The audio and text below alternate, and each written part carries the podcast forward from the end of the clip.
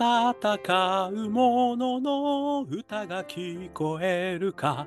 ということで、始まりました。残酷の残に間抜けのまと書きまして、ザンマコウタロウの戦う者の歌が聞こえるかでございます。この番組はイノベーションを起こしたい人、新しい価値を作りたい人、新しい挑戦をしたい人、そんな人たちのために送る番組でございます。私、株式会社イノプロビゼーションの代表させていただいたり、株式会社 NTT データのオープンイノベーションエヴァンジリストをさせていただいたりしております。さてさて、本日はですね、えー2024年、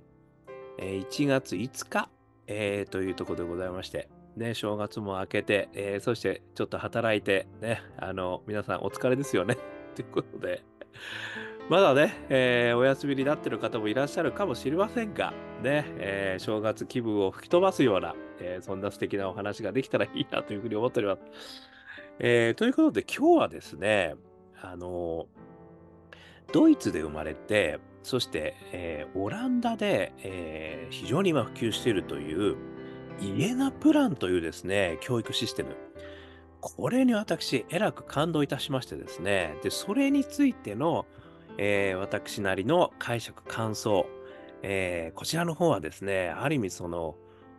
まあ、新しい価値を作る人たちを、えー小さい頃から育てる、えーそういう教育手法なんじゃないかなと私は思ったってことなんですけど、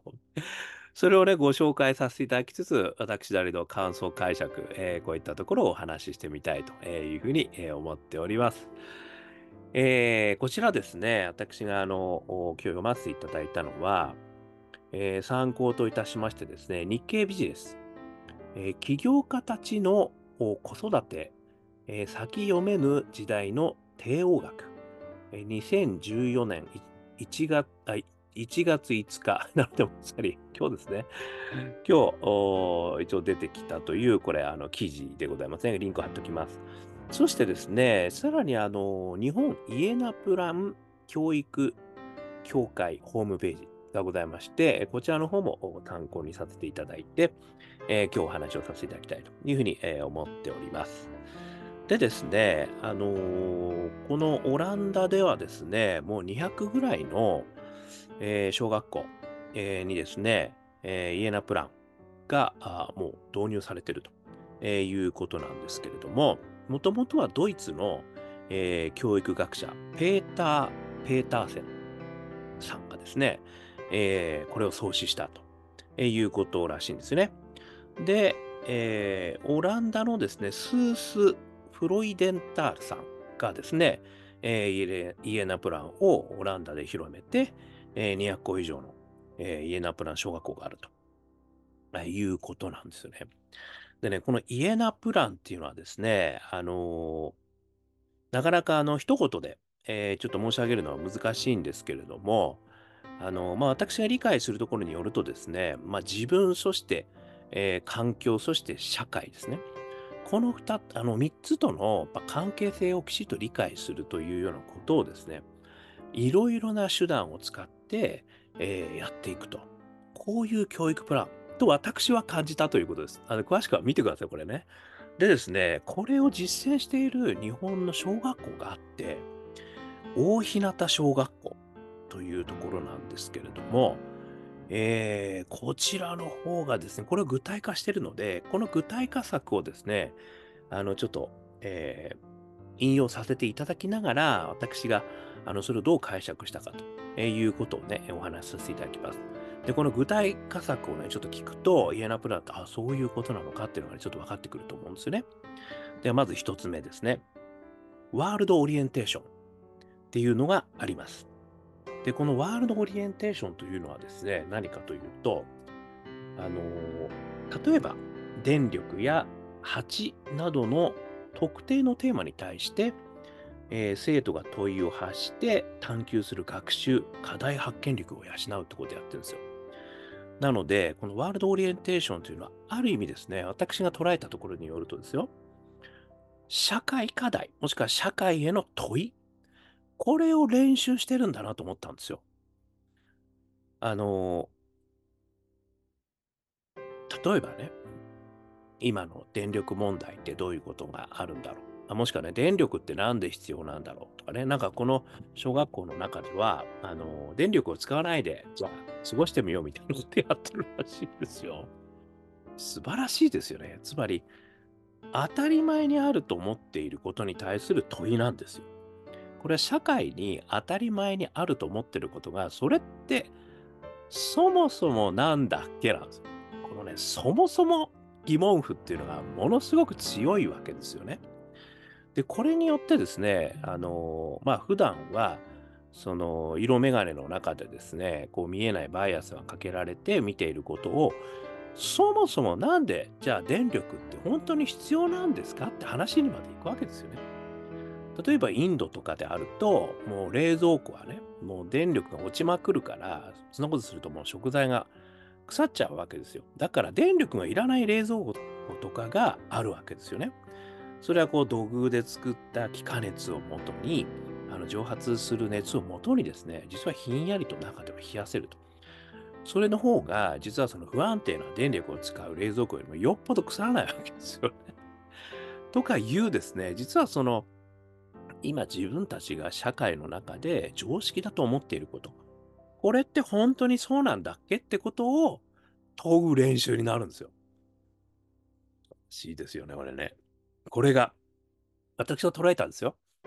ワールドオリエンテーションの凄さ。そして二つ目なんですけれども、異年齢グループってやってるんですよ。あの異なる年齢のグループですね。こちらはですね、学年を低学年と中学年、高学年の3つに区分。実社会と同様に年齢が異なる人との関係づくりを学ぶってことをやられてるんですよ。なので、あの、低中高に分けちゃってるので、普通だったら1年生、2年生、3年生というもう、まあある意味、その早生まれも含めた中での同学年ですよね。そこしかいないわけですよね。でも、このイエナプランはですね、これが非常にあの面白いところと言われてるんですけれども、いろんなあの年齢の人たちを混ぜこぜにしてグループを作るってことをやってるんですよ。で、これがね、また一つ私が思うには、これはね、あの、値観ですよね。多様な価値観の問いを立てるっていうことだと思うんですよ。やっぱりその同じ時代に生きてきてる人たちって同じ番組を見てたり、同じ価値観でこう育ちがちですよね。しかも同じ国ですからね。だとすると、あの、世代が違うということはですね、実は価値観が大きく変わるわけですよ。よくね、あの、私の世代はなんかヒーロー世代とかって言われたりするわけですね。あとは Z 世代とか言われてるわけでしょ。あとね、ちょっと前にはあの、ネイティブ世代、デジタルネイティブ世代みたいな話もありましたよね。ああいうふうにその、またゆとり世代とかね、あるじゃないですか。だから世代をこう分けられちゃう。まあ、分けられちゃうとかいいかどうかは別として、やっぱりその世代その世代にはいろんな共通の事件があり、共通の出来事があり、共通の教育があり、共通の、えー、価値観がね、やっぱり自然と備わっちゃうんですよね。で、それを、ある意味その学年を混ぜるということによって、私はこう価値観がですね、多様なものがあるんだなってことがね、分かってくるんじゃないかっていう効果があるんじゃないかって私はこれ勝手に思いました。なので、これはね、多様な価値観への問い。これをね、あのー、学校の教育の中に持ち込んでるんだなっていうふうに思ったっていうのがこれ2つ目ですね。まあもちろんね、海外の人呼んでくるとかね、いろんな人たち混ぜ込むとさらにそれ面白いことになるというふうに思うんですけれども、まずは世代を混ぜる。これがね、2つ目。ね。で、私としては価値観への問いなんじゃないかと。そして3つ目なんですけれども、学校セッションっていうのがあるんですよね。で、この学校セッションっていうのは何かっていうと、生徒と保護者、教職員、理事が学校運営について話す場。えー、全員が理想の共同体づくりを目指すと書いてあるんですよ。つまりですね、これは身近な環境への問いなんですよ。で、実はそのイノベーションでものすごく大事なのは、自分の身の回りの課題感だったり、違和感だったり、興味だったりするんですよね。で、これにやっぱりこう注目することが、一番、課題感が一番自分自身としてわかるわけですよ。やっぱり課題感の強さ、もしくは自分自身として課題感として持てるということが最も強いあのパッションになりますので、しかもこう課題をね、深く知っているのは当事者なわけですよね。だそういう意味で自分の環境の中への問いということを練習する場になるなと思ったんですよ。ということでですね、まとめると、あの、このイエナプラン、ね、特にこの大日向小学校でやられているこの3つね、あの主なプランということで、今回日経、え、ビジネスさんに紹介されたこの3つのプラン。これは私はね、あの、すげえなと思ったんです。なぜすごいかっていうと、あらゆる角度からの問いを立てられる人を育てようという活動だなって私が理解しました。ということですね。で、あの、以前からお話ししてる通りね、この世の中を変えていくためにはですね、やっぱりこう、新たに問いを発見しなきゃいけない世の中になってきてるってことなんですよね。それはなぜかというと、もう、例えば、白物家電がね、三種の神器と言われていた時代は、もう課題が明白だったわけですよ。ね、お洗濯するのが大変、お掃除するのが大変。ね、そういったことを、あの、家電というものがね、あの、解決する。で、それは、ある意味その問い、問い自身はもう分かりきってることだったわけですよね。ところが、もう今となってはですね、大体そういったことは、あの、もう解決されてるわけですよ。ところが、なぜかその世界がね、本当に幸せなのかって言われると幸せじゃない部分たくさんあると。で、それは何なんだろうという問いなんですよ。で、この問いをあの発するべきであると。で、そこにイノベーターは、あの、やっぱり存在するのである。存在意義があるのであると。ね。まあ、もしくは人間の存在意義があると私言っていいと思うんだけど、で、そういうことを、まあ、あの、私の解釈では孫泰造さんも言ってたし、で、えー、山口周さんのアジェンダシェーパーってもそういうことなんだろうなと、私の解釈ではですよ、思っているわけなんですよね。で、ただですね、この問い立てるって結構大変なんですよ。だから、やっぱり小さい頃から練習をするっていうのはすげえ大事だなと私思いまして、で、今回のね、こう大日向小学校さんでは、問いを立てる練習してるんですよ。しかもですよ、ちゃんとそこには、まず一つ目は社会への問いを立ててみようなんですよ。そして二つ目には、価値観への問いを立ててみようなんですよ。そして三つ目には、環境への問いを立ててみようなんですよ。っていうふうに私は勝手に理解したわけですよ。でもそういうふうに何々への問いを立ててみようっていう練習をすればするほどですね、これはいろんなまた観点で、あの、問いを立てることができるようになるわけですよね。だ何も教わらずに、とにかく問い立ててみろよって言われても、いや、よくわかんないなってことになっちゃうんですよ。でも、ね、さっきお話しした通り、例えば、電力って何でいるんだろうねとかって、やってみる。ね、学校、みんなどう？みたいなことやってみる。ね。あとはこう、価値観が違う人たちの中で、なんかどう思ってるとかでやってみる。これがね、ものすごい訓練になるんですよね。まあ、この、もちろんね、あのー値観とか社会とかそして環境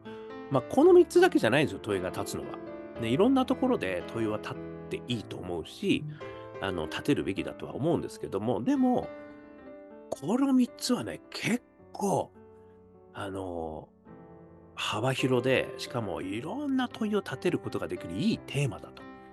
私は思ったんですよね。だこれをねこの3つにしたってもう秀逸だなって思ったんですよ、私。ね、あの、私は勝手に解釈してるだけなんて、これそんな意図は全くないかもしれません。でも私はそう思ったということなんですよね。で、もう一つなんですけれども、あの、この、えー、イエナプランの中にはですね、これはですね、あの、実は参考としては、え日本イエナプラン教育協会ホームページというところがあって、このイエナプランの考え方がすごく書いてあるんですけど、その中にですね、こういうこと書いてあるんですよ。えっ、ー、と、イエナプランスクール公認の条件となるコアクオリティっていうことがあるということ書いてあるんですよ。で、これがね、何かっていうと、これ3つあるんですよ。で、1つ目が子供の自分自身との関係。2つ目が子供の他の人との関係。そして3つ目が子供の世界との関係なんですよ。この3つがね、いろんな定義をされて書いてあるんですよ、その中に。で、私これを思ったのがですね、あの、ガデン飲水で大変恐縮なんですが、私がいつも言っているイノベーター3つのフレームとめちゃくちゃシナジーがあるなと思ったんですよ。これ1つ目のね、子供の自分自身との関係っていうのは、これはですね、子供の自分自身の情熱の源は何なのかということを明らかにしていくってことなんじゃないかなっていうふうに思ったということなんですね。で、情熱の源っていうのは私いつも話してますけども、縦軸に、えー、ポジティブ、ネガティブ、そして横軸にオープン、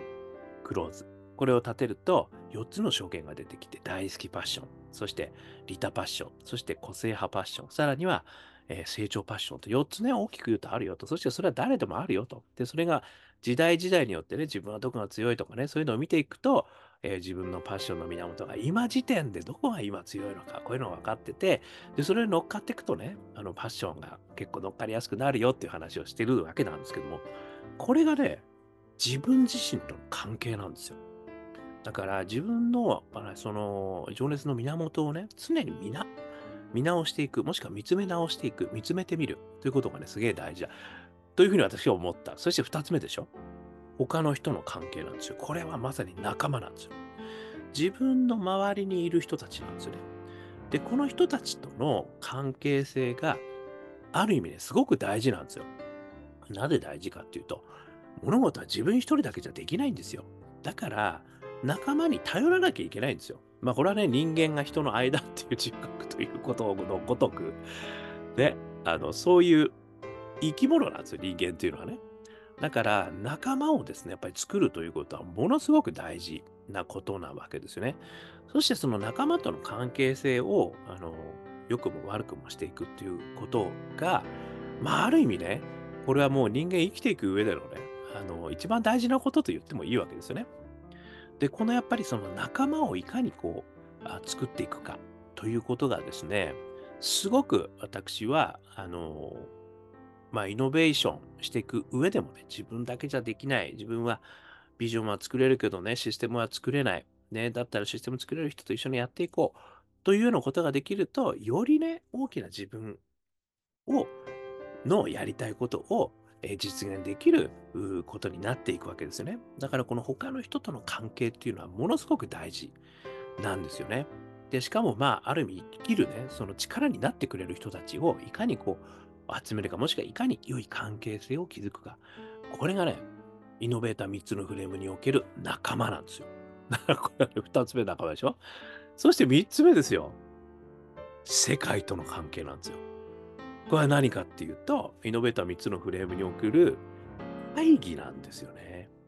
この大義っていうのは何かっていうと、自分だけの思いじゃなくて、やっぱり世界の人たちがみんな幸せになる思い、ね、自分の思いをそこまでやっぱ拡張していくっていうことなんですよね。だからこの世界との関係性を考えるっていうことは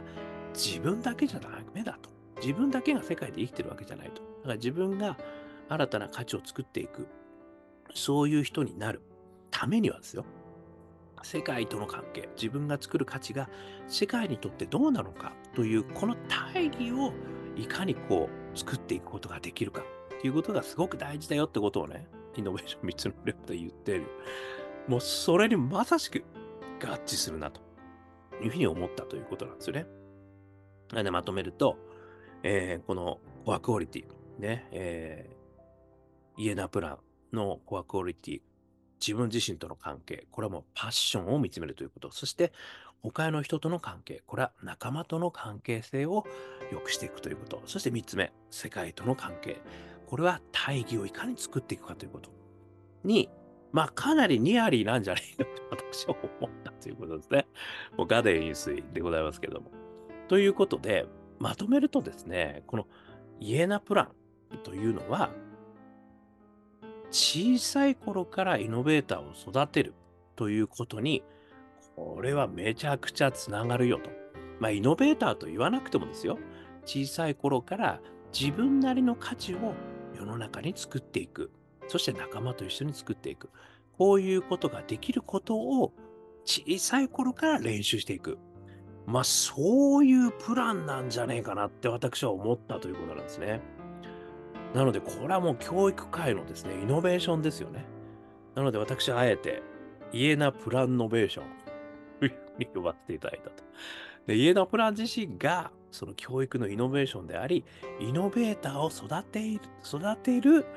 えー、手法であるというふうに私は思いましたと。いうことでございました。で、えー、少しでも参考になりましたら幸いです。ということで、YouTube、Podcast、毎日発信してますんで、よかったら登録してくださいね。そして、Twitter、Facebook、コメントいただけると嬉しいです。そして、我がアカペラグループ、香港ラッキーズは、